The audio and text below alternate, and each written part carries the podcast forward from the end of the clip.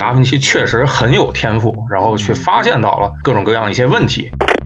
因为我们和 C 罗还有贝克汉姆，毕竟人和人之间是有差异的，我们可以通过我们的大量的训练去无限的去逼近他。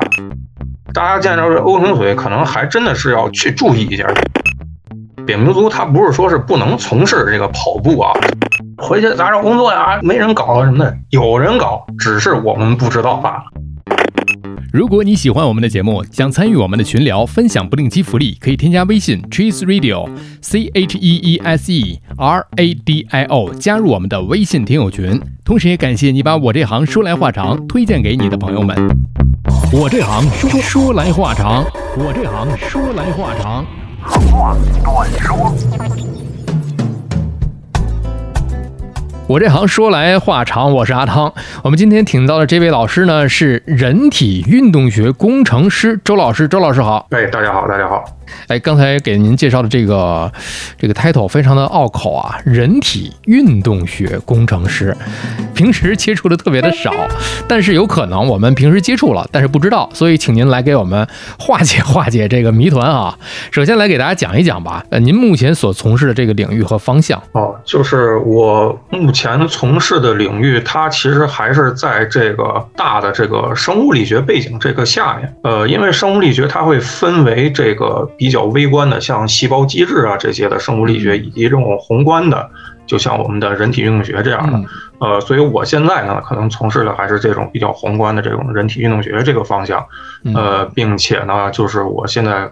会有一些项目是去跟这个临床医生要去进行一些匹配的，比方说去拿我们这些设备啊去看这个关节置换。嗯。呃，之前和之后，他的这个患者他现在的这个。呃，恢复的一些情况，嗯，甚至有的一些康复的情况，这些都是能看得出来的。原来这是其中的一个方向，是吧？对对对，因为一开始大家一听啊，人体运动学，这个太大了，而且好像就像您刚才说的，跟一些临床可能会跟一些医院有一些个科研的一些项目，这想必来讲。它就是一种跨学科的领域了吧？因为不光是力学、运动学，包括临床医学。对，确实是这个样子。就是，呃，我们其实要从事这个行业的话，你不不单单是要了解到这个医学的一些相关知识，比方说，就是你的这些人体解剖学是个什么样子的，呃，然后具体我们的这个在各个位置它有什么样的一些肌肉，它这些肌肉能控制我们的关节去做，呃，什么样的一些活动。其次，还有一个比较重要的就是你要有一个很好的这个力学背景。其实这就是涉及到我们这种传统的这种力学方面了嘛。其实也不光是力学，甚至有一些物理学呀，甚至化学这些东西可能都会遇到。然后就是我们那些统计学的这些东西，因为毕竟我们得到这些数据之后，我们一定要拿我们这些数据去跟我们的一些问题啊，或者一些现象啊，去看有没有存在着一些这样那样的一些联系。呃，甚至包括我们的一些人工智能这些算法呀什么的，现在都可以算到这个领域范围之内了。这么多的这些个跨学科。都在这个领域范围之内，嗯，是的，是的，真的是还是挺规模还是挺庞庞大的啊。那这一领域，它刚才我听到您说有一个方面，那就是可能跟我们一些个临床医院，那就是说病人了，病人可能在康复治疗当中会有一些个实际的意义，这是一个方面吧？对，是的，是的。那它还有其他的哪些个我们实际在接触当中的一些个实践意义呢？其实。呃，说到这个，我觉得可以拿我在呃美国读硕士的时候上的一门生物力学课去做一个例子。哦，呃，就是这门课呢，它虽然是叫生物力学课，但是老师不会给我们去强制要求去看任何的一些教材，它整个的这个一学期的课都是。以几个大的项目来分配到整个这个就是一个学期的课程里头的。明白。呃，我就清楚的记得我们的第一个项目是我和我的四个队友去做一个拿一个体育项目去做，然后去做一个小视频，就是每一个人的我们的方向还必须都不一样，因为是在美国嘛，然后，所以我们最终选的是这个篮球。呃，我们的有的同学他会选择的是在我们的打篮球的过程当中，嗯，我们的这个篮板该怎么设计才能够保证不会出现像奥尼尔那样暴扣把这个篮球架给扣碎这种情况。然后还有一个同学，他是去发现什么呢？就是看这个手，我们这种手型，嗯，怎么样才能让这种三分投的要更准？嗯，然后我的这个方向呢，因为当时可能还是受我父亲影响，因为我父亲是个骨科大夫嘛，哦，就是我还是想往这个。呃，受伤这个地方去想，所以我当时选择的是这个篮球与半月板的这个损伤。呃，其实就是通过这个整个一个课程来看的话，再加上我跟老师一些讨论啊什么的，就发现其实人体运动学，如果要是拿着英文来说，应该叫 kinesiology 这个方向的话，它其实是一个一体两面的。就是虽然是我们是去做这个。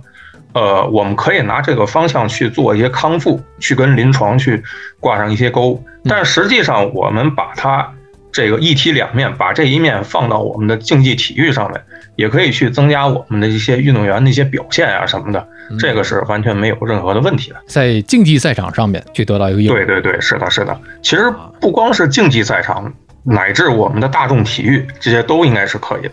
那就是说，我们平时没事儿健身啊，跑步啊。啊，在这方面也都可以去得到一个应用。对，是的，是的。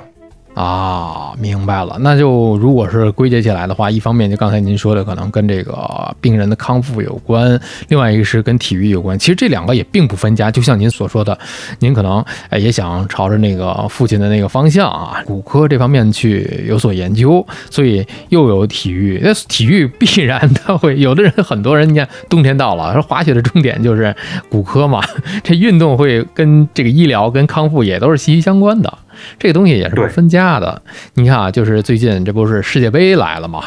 二零二二这卡塔尔世界杯，其实在这世界杯里面啊，我们也会看到很多的球员啊，甚至是球星啊，他们其实您想。之所以咱们管他叫做球星，远的不说吧，啊，其实也挺远的嘛，就是 C 罗和梅西嘛。所以之所以不说这个他们远，是因为我们可能不仅仅是在世界杯当中去看到他们，平时在联赛当中也会经常会看到他们一些个出奇的表现啊。就比方说这 C 罗，C 罗的这个技术动作的这个特点，你比方说他在这个尤文尤文的时候啊，我记得特别清楚，有一个头球，哎呦，跳的是真的是高啊，起跳啊，而且好像在空中滞留时间。也是接近一个顶级职业篮球运动员的一个水平了。有的人好像统计过是零点九二秒，然后起跳高度能够好像达到了两米多哈，哇，这这个而且还不止这一次，好像 C 罗这个人好像平时就是在一些个日常的联赛当中，他的起跳高度啊，包括一些空中滞留时间，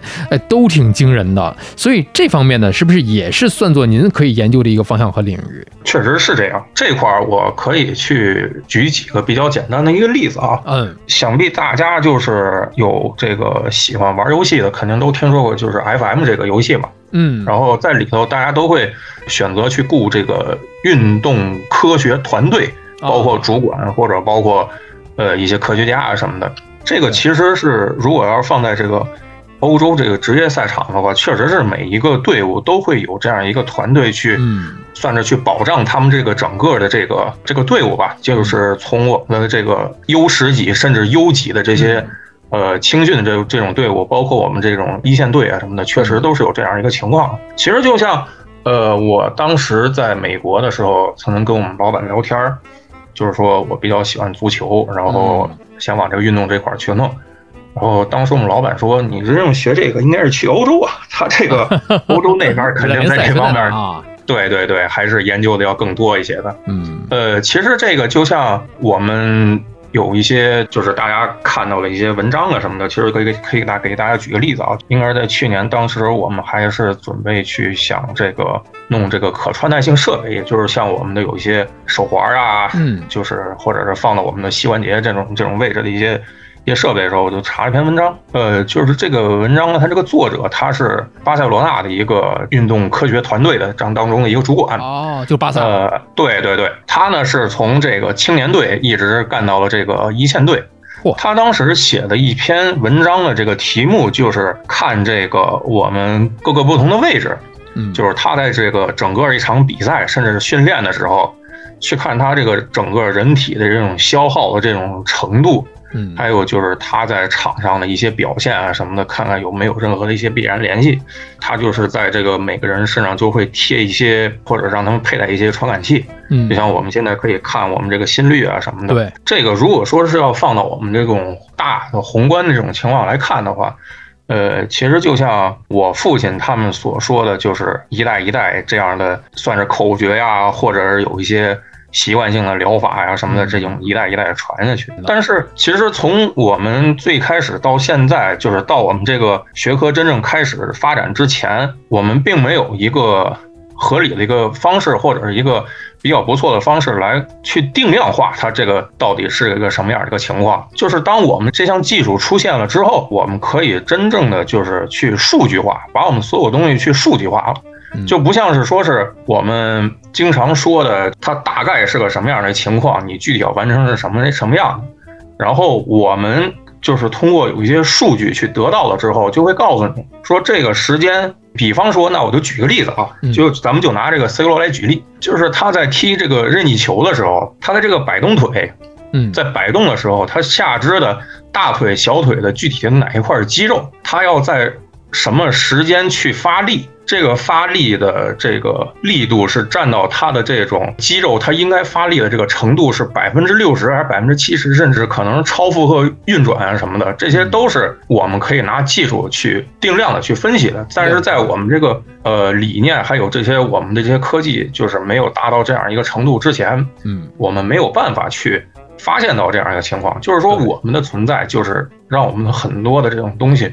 能够去真正的去数据化。去量化这个其实就是一个很恐怖，就是不是说很恐怖了，就是说能够让我们这种整个视野能够有一个质的一个飞跃。嗯，其实呃，我们的这个祖师爷啊，嗯，呃，算作祖师爷之一，他应该是呃，就是意大利那个著名画家达芬奇。哦，达芬奇就是他画的一个很著名的画叫《维特鲁威人》，这个可能大家。呃，听这名字不大有印象啊，但是如果说是关注这个美术的话，就肯定会知道，就是他这个其实就像一个人，就是他的手不管再怎么摆，腿再怎么摆，他永远是一个很规则的一个圆，好像是这个样子啊。对对，这个就是我们的这个前辈，就是达芬奇，他在通过长时间的对这个人体进行解剖，再加上自己，达芬奇确实很有天赋，然后去发现到了各种各样一些问题。呃，然后这个算是我们的一个真正的，就是让我们这个事业有了一点往前突进的这样一个过程吧。然后还有就是再进行一次大的爆发，是应该是在大约是在二战之后。呃，因为就是为什么有这样一个很神奇的时间节点呢？是因为二战之后，不是二战之后了，是二战美军参战了，嗯，就是他会有面临很多的这种伤兵。还有就是致残致伤这样的一个问题，所以不管是康复啊，还有一些运动医学呀，甚至我们的有一些配套的一些技术啊什么的，全都是基本上从那个时候慢慢的也就开始。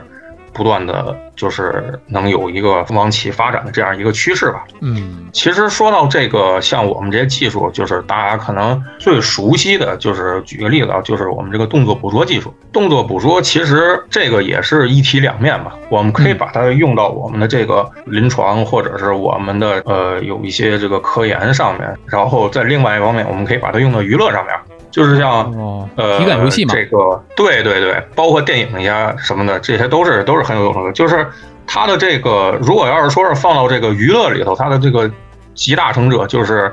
演《指环王》，还有我们的这个就是《星球崛起》里头那个凯撒的那个演员叫安迪·瑟金斯。他应该是真的是把这个东西往前去推进的这样一个人物。嗯，其实从他的我们可以看啊，他这个呃安迪瑟金斯，如果说是把他的整个脸要还原成一个猩猩，或者是《指环王》电影里的咕噜那个那种样子，他是需要很多很多的这样 marker 点的。但是说，呃，我们的这种医学，甚至是我们的这些就是涉及到一些康复的这些东西，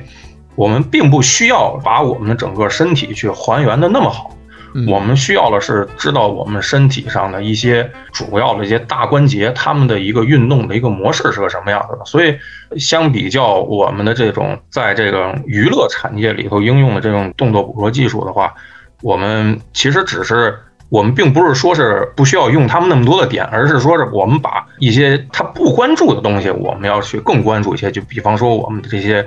呃，精度啊什么的，就像就像这个样子。而且就是包括我们现在就是科技也在发展嘛。就是当我们把陀螺仪开始要加入到我们的这个整个用到我们这整个设备里头，就是做一些可穿戴一些设备啊什么的。这个时候，就比方说，我给你举个例子啊，就是当时我们在学校里头做这个项目的时候，我们一个人他要说是把我们整个身体所有的这个大的关节全都能够覆盖到的话，我们要在身上贴 mark 点，可能要贴四五十个，而且时间会很长。呃，但是说是当我们用到这个可穿戴性设备的时候。有可能十几个不到二十个这种这种小的这种可穿戴设备，在我们的一些关键节点放好了之后，我们就可以把整个全身的关键的这些关节的活动啊，甚至有一些大的这些活动啊什么的，我们基本上全都能够给覆盖下来，并且就是说，随着现在科技的发展，我们还可以用这种 AR 技术啊，就是这种图像识别技术，甚至我们就可以不再需要任何的硬件，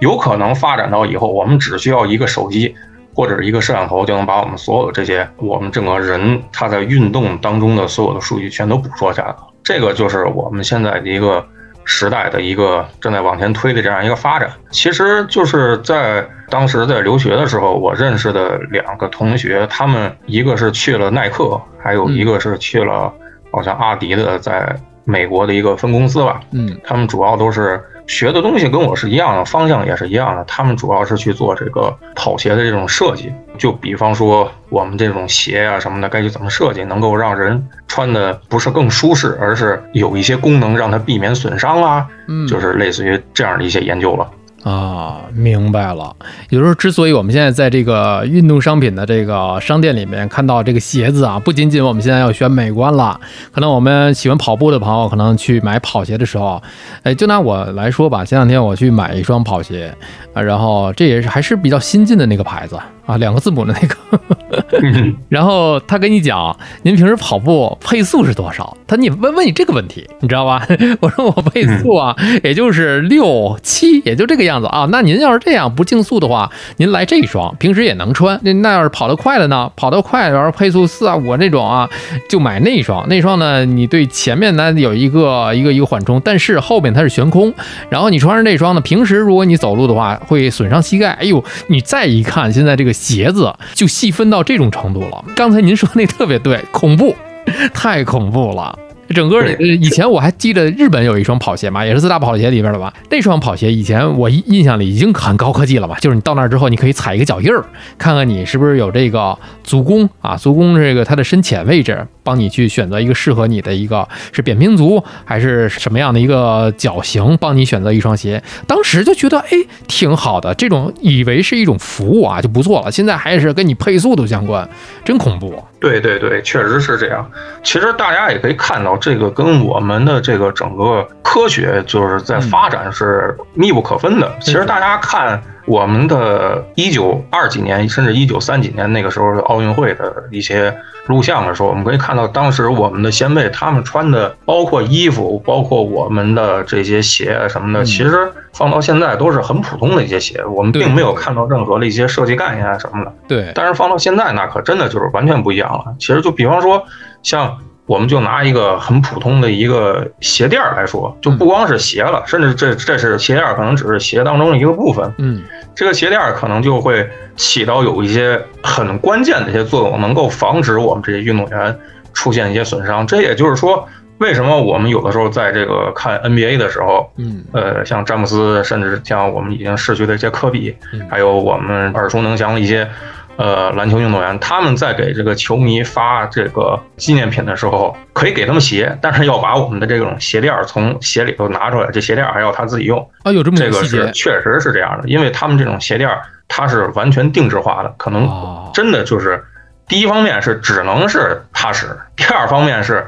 这个太贵了。真的是，你要是再给你的话，你也使不了，然后还还他还得再花那么大钱去买去，确实是这个样。要不说呢，在看那个 NBA 球赛的时候，以前会发现有这么一个细节，如果是有这个啊送人礼物的话，送给球迷这双鞋，他确实是把鞋垫从里边抽出来。对对对，我不知道的时候，我以为是以为自己臭，自己捡鞋啊，不是不是不是。啊，他其实是这个样子啊，就是说呃，可能这个就是涉及到有一些比较专业的一些东西了，就是我们有些鞋垫儿，它可能会起到一个作用，是支撑我们这个足弓，甚至是去帮助我们这个足弓去完成有一些它应该完成但完成不了一些任务。就像你之前刚才说的那个扁平足这个东西，嗯，就是我们的足弓，它在我们的足部呢，它是起到的一个，就像我们汽车上面的这种减震弹簧这样一个作用。减震弹就是它不光是在我们跑步的时候，它会去缓冲我们的有一些力，嗯，甚至在我们比方说我们的脚在蹬地的时候，它的这个你想弹簧嘛，当它压缩的时候，它是会。把我们这些动能，还有一些其他能量去转化成它这种弹性势能。嗯，当我们这种弹簧去弹出来的时候，它肯定是会把我们这个弹性势能去转化成动能，甚至一些其他的能量嘛。对。所以这个时候，我们也就是说，我们的这种足弓，它也就是能起到这样两个很关键的一个作用。哦，是这样。这也就是说，为什么我们有一些人，他的这个足弓在步行的时候。他的下肢，他的下腿会很，比方说长时间运动的时候会很疼。其实可以可以给大家举个例子啊，就是呃，我在一八年的时候去莫斯科去呃看世界杯的时候，呃那天是我是去了呃红场，然后进了克里姆林宫，然后下午去了这个新圣母公墓，准备去看一下里头有一些就是俄罗斯有一些逝去的一些伟大的这个呃，包括我们那些作家呀或者是艺术家啊什么的。但是我的这个右脚，它其实是有一个踝外翻这样的一个现象的，最终导致的影响就是我的右脚它是有一些扁平足的这种现象了。嗯，所以我清楚的记得那一天下午，我真的是以一种很痛苦的过程在在那个新圣母公墓里头转悠。嗯，就是你走几步，你右腿这个小腿就疼的特别的厉害，就感觉真的是快走不动道了。然后在那儿可能找个地方休息休息，或者是看会儿手机啊什么的。等休息好了，可能再走。但是走的时间不长的时候，确实腿又会再次的去疼。所以这个也就是说，其实从侧面也能告诉大家，就是说我们的有一些呃现象啊，就是生理一些现象什么的，它确实会对我们的身体去造成一定的这个影响的。还真是，您要不说的话，我以前真不觉得他这个，因为。你没有经历过，你就不会懂人家那种痛苦，你就会觉得啊，扁平足可能只是一种生理特点，他可能会走路比旁人要累一点，但没有没有想到会这么的痛苦。嗯，是的，是的。还有一个，刚才您说的那，我也特别认同。你比方说，在我们再推几年啊，假如说刚才您提到 C 罗，我又想到了贝克汉姆，他们俩的共同特点可能都是任意球、定位球都非常的好。这个里面，你比方说在贝克汉姆那个年代，我不了解啊，你跟现在的 C 罗这个年代来讲。那肯定，当然，C 罗也马上过去了这个时代了，就跟下一个可能不知道是哪个球员来比，呃，从技术，咱们不管战术，从技术个人技术特点上来讲，原来其实差的还是挺大的。往往我们以前认为苦练，学贝克汉姆的任意球，学什么香蕉球，我们就进行苦练踢球的哪一个位置点，走到这个时代来讲，可能远远就不止于此了啊。一方面是跟球的关系，另外一个是自己自身肌肉的一个关系，在什么点位上怎么去发力。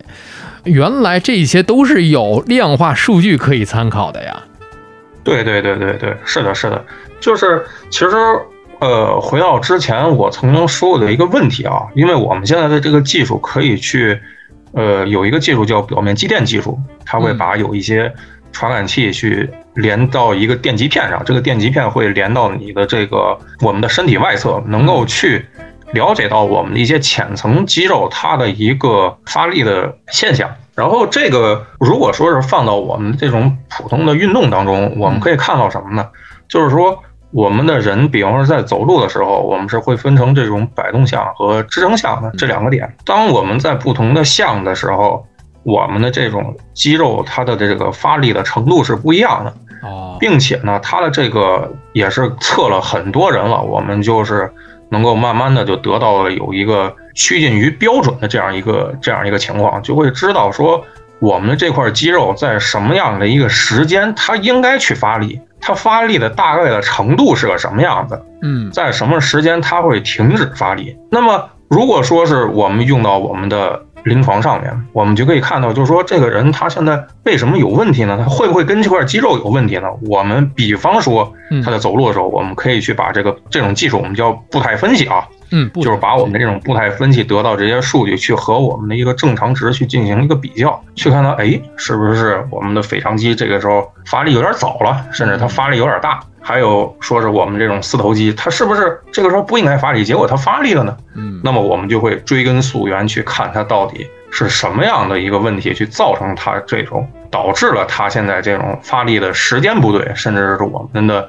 大小不对，还有我们的这种呃应该激活它没有激活，甚至是有的时候我们它应该不激活，但是它这块肌肉已经给激活了这种情况。然后，当我们知道这些问题了之后，我们再再去看它具体是个什么样的一个情况。如果放到你刚才说的这个贝克汉姆和 C 罗上面啊，就是这个东西，我现在也一直是觉得是什么呢？因为我们和 C 罗还有贝克汉姆，毕竟人和人之间是有差异的。我们可以通过我们的大量的训练去无限的去逼近他。但是可能要达到它的话，我觉得可能性比较小，因为我们人和人之间，它毕竟还是会有一些问题的。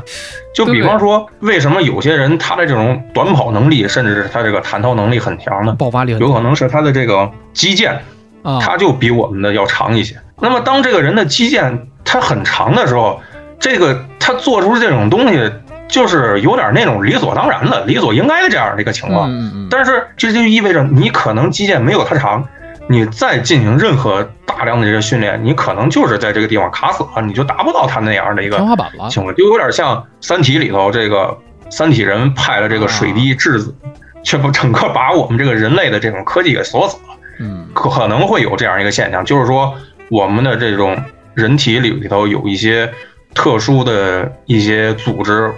之间的一些差异，可能就会限制了你的一些运动表现啊什么的，这个是存在这样的一个情况的。我们是可以去复制它的这种整个的这种踢球这种模式啊什么的，但是我们想达到相同的这种效果，这个可能就未必能够实现我们的这种这种想法。就像您说这个像击剑的长短，他可能就真的是天生的，这个人就是这样。就所谓的可能老天爷就赏饭。刚才像我们之前的播客聊，你说为什么全红婵她跳水就这么牛？就很多，你说光是练吧，有练的人很多太多了，包括她的身高啊、个体的优势啊，都在那摆着了。对，这个其实就是像我们的，可以拿两个字去形容，就是天赋。这个不光是他对这个门运动的这种理解程度就异于常人。他的一些身体的一些机能啊，一些素质什么的，确实就就让他确实就应该是达到这种情况。所以有的时候苦练，他未必是能够达到人家那么成功的一个水平，不光是苦练的事儿。所以大家在看这些个呃比赛也好，还是自己的自身的运动而言，每个人都不一样。就刚才您说的这个肌腱、骨骼呀、肌肉啊，这是一方面，甚至是不是还会有什么，包括人的一些其他的我们呃天生的一些因素，所谓的运动基因嘛，大家都在讲啊，这个孩子有运动的天赋，有运动的细胞啊，或者讲艺术细胞。其实具象来讲，遇到运动上，可能就像您说的啊，骨骼也好，这个肌肉也好，甚至还会有一些神经特长，他可能这个运动神经啊、运动细胞或者敏感度啊，就很多的这个门将也是，他不是说因为长得个儿高他就可以当门将，包括他的灵敏度，这东西也有天赋啊。对，是的，是的。其实就像卡西利亚斯，他好像身高不是特别高吧？哎，对。但是人家为啥能当成一流门将？虽然有这样那样的短板，嗯，但是。他还是在，就是包括我们的这个，就是他的这种反应速度啊什么的，确实还是会去异于常人的。还有卡纳瓦罗呀，他这个身高对不是很高吧？但是他就像普约尔一样，为什么还能去当这种顶级后卫呢？甚至还能拿金球奖呢？哎呦！真的是这个就没有道理，这个讲起来他就是不讲理啊！对对对，确实是卡西利亚斯，这在门将里虽然人家一米八啊，你在门将里这算矮的，你哪个门将不得一米九啊？是不是一米九两米？对对对。现而且现在的这个年轻的这个青年人长起来又高一点，你你就就是真的就天赋啊，就是不讲道理。所以在您的这个研究领域里边，呃，是不是在捕捉了大量的数据，发现哎呦这些常人，这些所谓的包括球星也好。过人之处的这些个优秀运动员或者是什么样的也好，真的是捕捉到的是他们的天赋。对，我们可以去这么说，但是我们也不能否认啊，确实是我们可以通过这个大量的练习，能够去无限的去逼近这样这样这种情况的。我们也不能否认我们的这种呃，就是勤学苦练，确实是能够嗯，去为我们这个带来有一些就是显著性提高。其实就像这个 C 罗这个例子，我们都知道 C 罗他其实天赋相比较梅西来说，可能不是特别的优秀，但是也是很优秀啊，只是说是跟梅西去相比。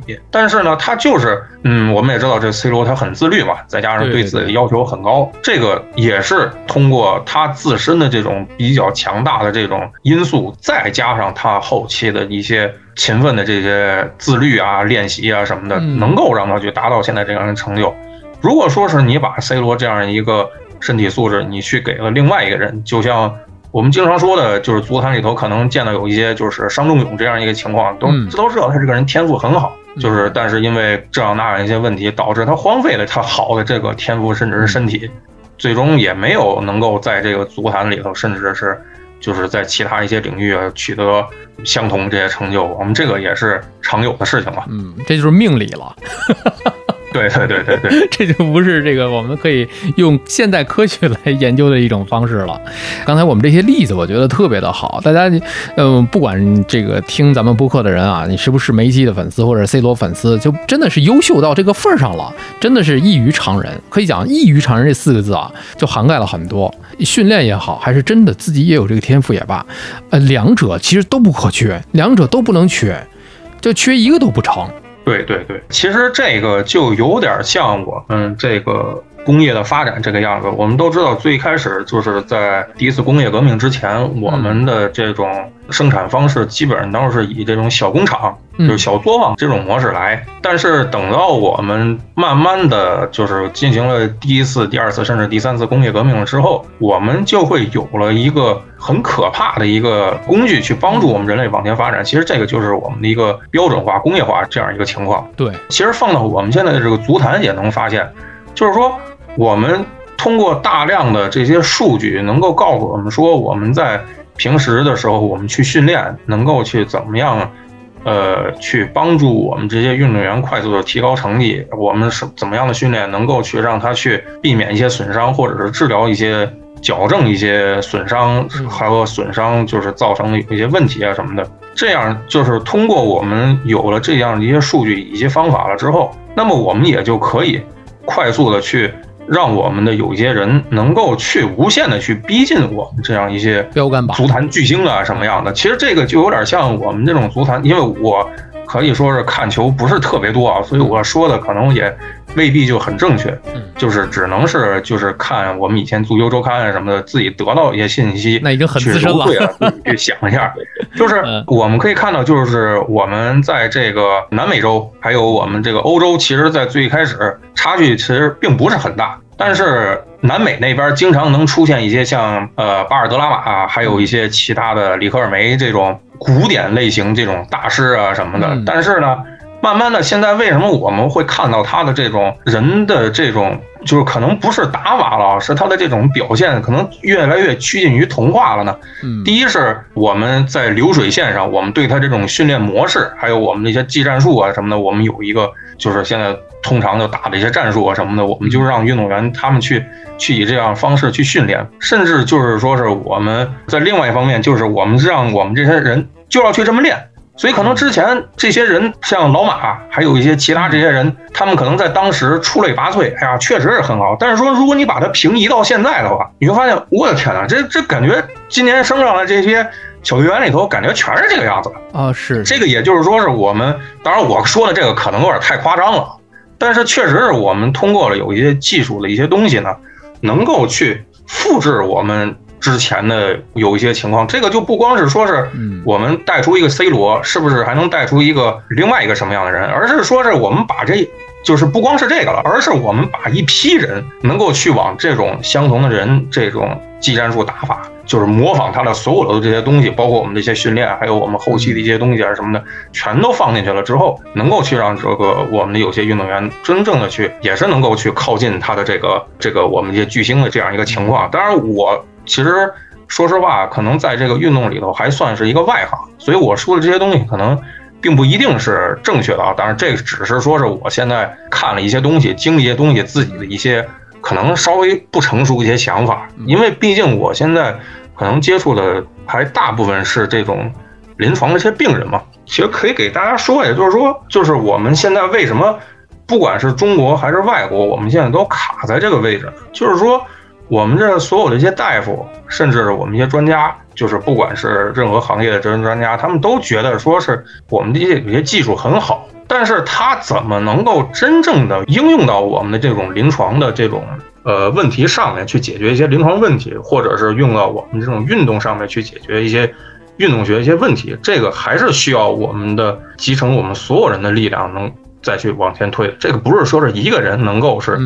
去。可能一个人能够带领我们大家继续往前走，但是说如果想靠一个人的力量是完全是不行的。即便您说对体育的这个想法的话，大家可以去讨论哈，就是说，呃，在我们现在的这种先进的技术去捕捉到一些个先进的技术参数、动作参数之后，大家可能会有一些。啊，咱们就暂且管它叫模仿吧。大家可能去照着那个标杆去做啊，就是工业化以来的这个标准化产品啊，有一个 SOP 了之后，其实这个事儿也挺可怕的。今后可能就没有那么多的个性表达了，也都是那种啊，他牛，我们就造他，是吧？世界上这这就可能是这个前锋都按照这个模子来，后卫都按照这个模子来，也是一个挺可怕的事儿。所以这就是一个矛盾点啊。这这里面我们只是表达自己的一个观点哈。我也是认为这个东西确实是它是两面性的，呃，分开来。看，有可能这个越先进，越可能会阻碍这个个性化的一个充分的一个展露。我我个人的一个一个小想法哈。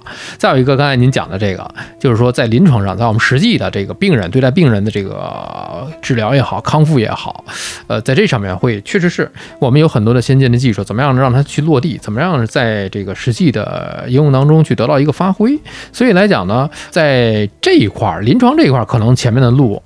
可能还会对于您来讲，可能还是真是一个挺好的一个前途，也是一个前景。因为毕竟您家里老爷子也是干这个，也是干骨科的，可能这方面的这个资源啊，这个优势啊，我觉得也是得天独厚的。这也是天赋啊，这也是老天爷赏饭啊。对，其实说到这个，我就想起来我在美国那边在学校里头打工。呃，因为我本身是练游泳的嘛，就是所以我在学校里就想就是挑战一把自己，就想一下看看能不能干个。与众不同的这个工作什么的，所以最后选的是去干救生员。前期不管是这个怎么去救人，这些训练啊，它分成理论和实战，嗯，这个全都得练。所以最后。练完了，然后我拿到证了，并且过了我们学校救生员的这个面试了之后，再去干救生员的时候，你能够给我这样一个机会去接触到更多的一些东西，就像是我在就是我们每个周六会自己去选这个值班的时间，每个人是两周必须要值两次班，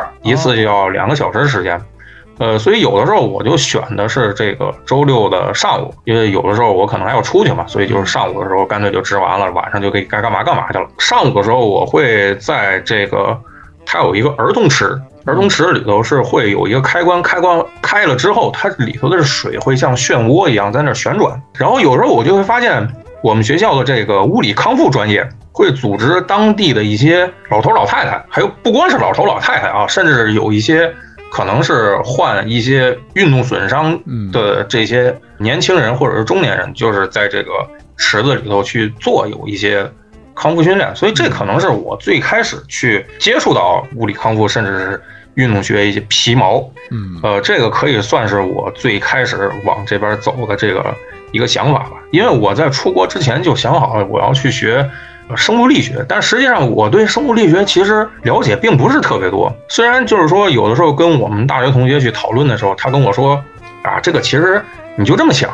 你就把这个胳膊就当成一根梁，这样你再去进行受力分析的时候，这不就是转到咱们的这个呃这个传统的这种 理论力学上面了吗？啊，然后只不过是它的这种材料从最开始一坨铁，甚至一个铸铁或者是一个四十五号钢、渗碳钢啊什么的，这种转成了一种骨骼的这种结构。其实他我这个同学他说的确实是没错了。就是说，我们在有时候去分析就是人体的力学问题的时候，我们确实是要把这个人体去去这样去进行一个简化这样一过程。嗯，但是这个只是我们人体就是生物力学下边的一个，可能算上是一个一一个起步吧。其实到后边你有太多的可以去发掘、可以去去分析了。就比方说我们当时上课的时候，他有一个怎么样去看你这个人的这种平衡性。好不好？因为我们都知道平衡性，它是可能是跟我们这种前庭就是头部吧，应该会有一个组织去控制你的这种平衡性，还有我们的外界的一个感知。就比方说你睁着眼睛和闭着眼睛，嗯，这个时候你站在有一个压力板上面，就看你的这个呃压力中心。如果说是你这个人他这个平衡能力控制的好的话，那你这个压力中心它的摆动的范围应该是很小的。如果你这个平衡不行的话，哇塞，你这个摆动范围那是很大的。这个时候我们就是因为我们找了有很多的这受试者嘛，那个中年的、青年的，还有我们老年的很多，我们就可以发现，真的是有个老年人，确实是他的这种平衡能力很差很差。还有包括我们之前说的扁平足的这些患者，嗯，他其实也有一个现象，就是他的这种平衡能力控制的很差很差。所以就是说，回到我们的主题来看的话，就是说，我们有很多的这个就是东西去值得我们去发掘，去把它进行一个量化的这样一个。情况，那在这里面就是说，呃，您是通过这个在游泳池里给自己启蒙了 这么一个研究？对对对，可以是这么说。那您在大学学的是什么呀？我在大学学的是机械工程。虽然说是研究上升了，但是感觉越来越落地了。对对对，可以这么说。越来越落地了，真的是。最后，您有没有一些就是关于咱们普通人在实际的就防御性上面的一些研究？比方说，我们在运动当中怎么样呃去用您所研究的这些个方法去避免运动当中的一些个损伤受伤的一个情况呢？那我可能就那就说几个吧。第一个可能就是因为我们湖大这个。在北京这边有很多这个就校友嘛，所以我们最近经常踢这个校友杯的比赛。嗯，然后我就发现我们这些师兄啊什么的，他这个 O 型腿的这个比例啊，好像稍微有点大，好几个人都是有这样的一个问题。然后就是我父亲他的一个高中同学也是跟我说了这样，就是他之前可能没有这种现象，但是大学的时候踢球，哎，就慢慢的这种就是有这种现象了。我并不是说这种 O 型腿不适合踢球啊。也不是说是踢球是它会造成 O 型腿，它可能没有一个充分必要这样一个联系，因为这块我没有看过相关的这个文章啊什么的，我无法我无法去说啊。但就是说，大家见到这 O 型腿，可能还真的是要去注意一下。第一，它是会影响我们的，首先是美观嘛，是吧？是。大家可以看到这个，尤其是一些女孩子，比如说夏天穿裙子的时候，肯定不想说是。看到自己的那双腿之间空隙那么大，肯定一双修长的大腿，这个谁都想要的吧？第二就是说，O 型腿它可能是会去磨损这个我们的这个内侧的这个半月板哦，因为我们的这个整个它这个下肢这个力线它已经出现了很大这个问题了。嗯，可以跟就是有一些喜欢健身并且发现自己有 O 型腿这样的一个情况的时候，大家可以多去锻炼一下大腿的这个内收肌群，应该是可以去。缓解它这样就是 O 型腿这样一个现象。然后如果说是我们的这种扁平足的话，呃，就是扁平足它不是说是不能从事这个跑步啊什么的，嗯，只是说是你跑时间长了，你的下肢是会有一些受损伤这些风险的，就是比方说应力性骨折呀，甚至是我们一些肌肉拉伤、肌肉损伤这样一个情况。大家可以就是说在长时间的运动的之后。我们去放松一下足底的这个筋膜，有时间的时候，我们可以去练一下足底这个肌肉。其实这个脚扎毛巾是一个比较不错，而且可能受点场地限制吧。这个毕竟你要脱鞋嘛，是吧？嗯。但是不会有特别大的这种限制的这个运动，其实就是说是在地上放一条毛巾，然后你去通过控制你的这个脚趾头，把这个毛巾抓起来，这个可以去锻炼我们这个足底的这个肌肉。啊，刚才我们说到这个，像是内收肌群，我把这个解剖学的图，回头我放到咱们这课播客的底下，大家可以去留意注意一下。其实，在健身房有的是那种器械，比如练腿的。对对对。但是这个时候一定要跟大家就是说明有一点啊，就是说我们的这个，你如果只是想去进行一个康复，并不是想去像我们平时这种健身，想去得到一个就是很很好的身材什么的。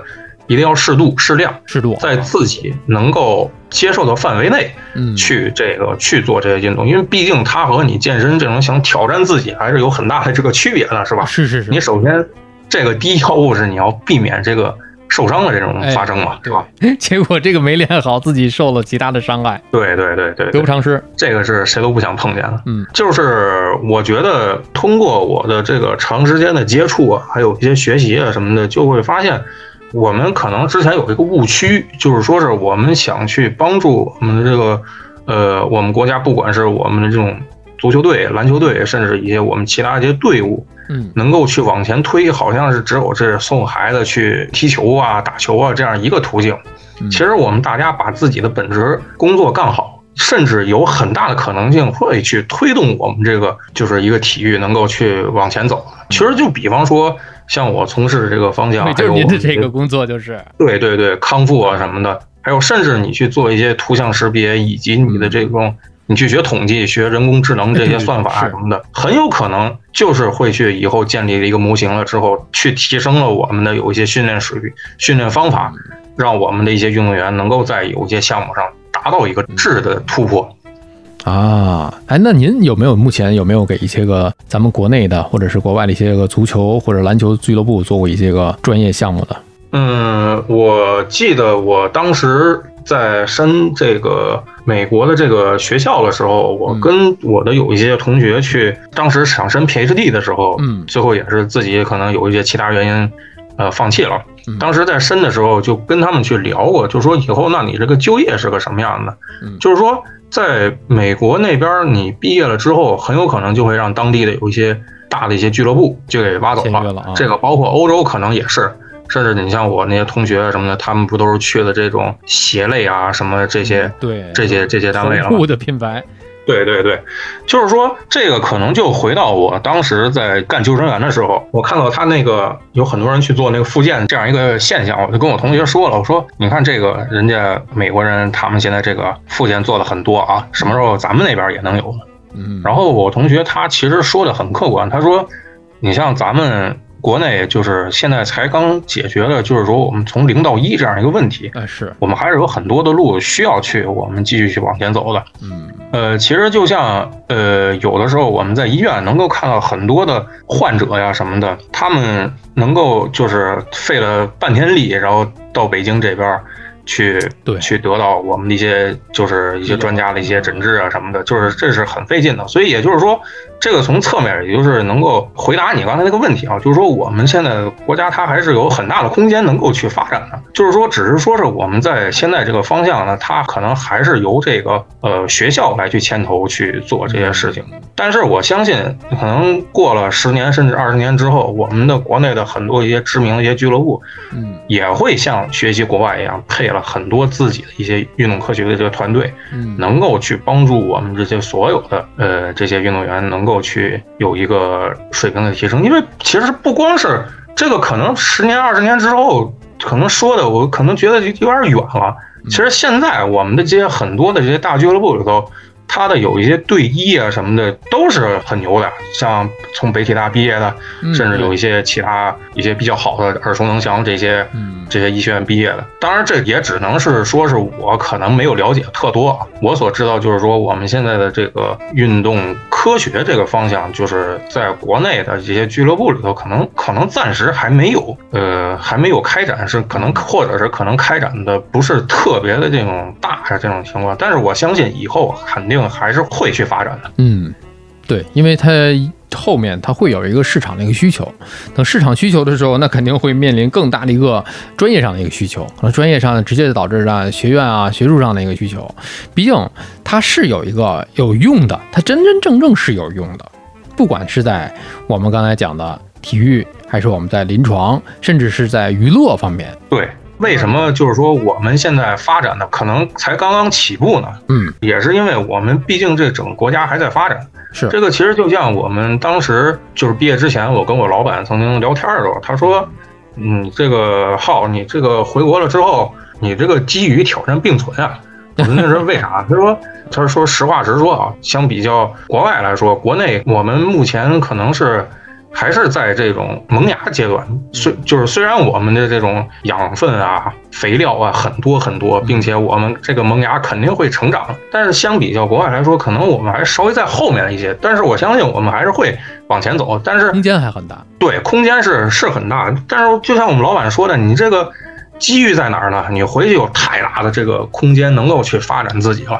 然后，但是他说：“那你这回去你咋找工作呢？” 这个确实好像是啊。这个之前看我们这种国内的有一些可能接触的不是特别多，但是经历回国了之后，也是发现我当时的想法和我老板的想法也不是正确的。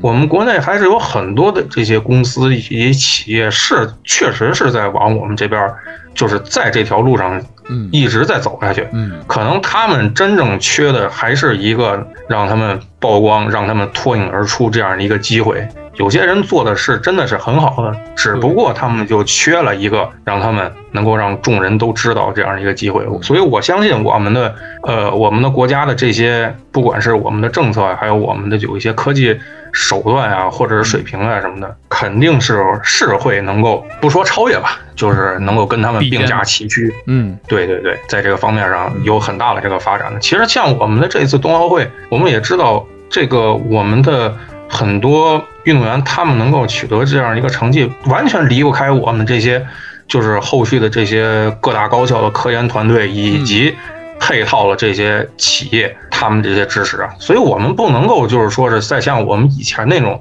老想法一样，就是说，甚至是像我们老师啊，他跟我去说的这种情况，就是说，这个你这回去咋找工作呀？没人搞什么的，有人搞，只是我们不知道罢了。所以周老师，呃，这一次 咱们录这播客，我觉得这真的是非常关键的这一步啊。然后大家从这种个体具象的周老师的目前个人所研究的这个方向啊，应用的这些方向而言，就大家可以透过这么一个周老师的现象，可以看到这个领域是有人在做的。我们国内是有企业在认认真真的去再去研究的，也是为我们的这一些个既往的体育成绩也付出过的。我觉得这个特别的好。对，是的，所以。我就希望，就是说，大家如果真的以后想去从事这一行的话，嗯，能够去多多去支持我们这个国内这些企业，确实是，真的是做的有些做的是还是挺不错的。真的是，我也希望今后再有一些个比较不错的一些个呃项目啊，或者是需要去推广的，哎，我在这儿也是用我这些微薄之力帮助大家去做一个推广，也希望更多的人能够不仅认识到这些个前沿的科技，也认识到我们自己是可以的。对对对，感谢周老师，感谢周老师。哦，不客气不客气，毕竟我说的也不一定是真的是很正确啊，只是说是希望能够给大家能够在这个方向上开启一扇门。对对对。反正这个东西也没有正确。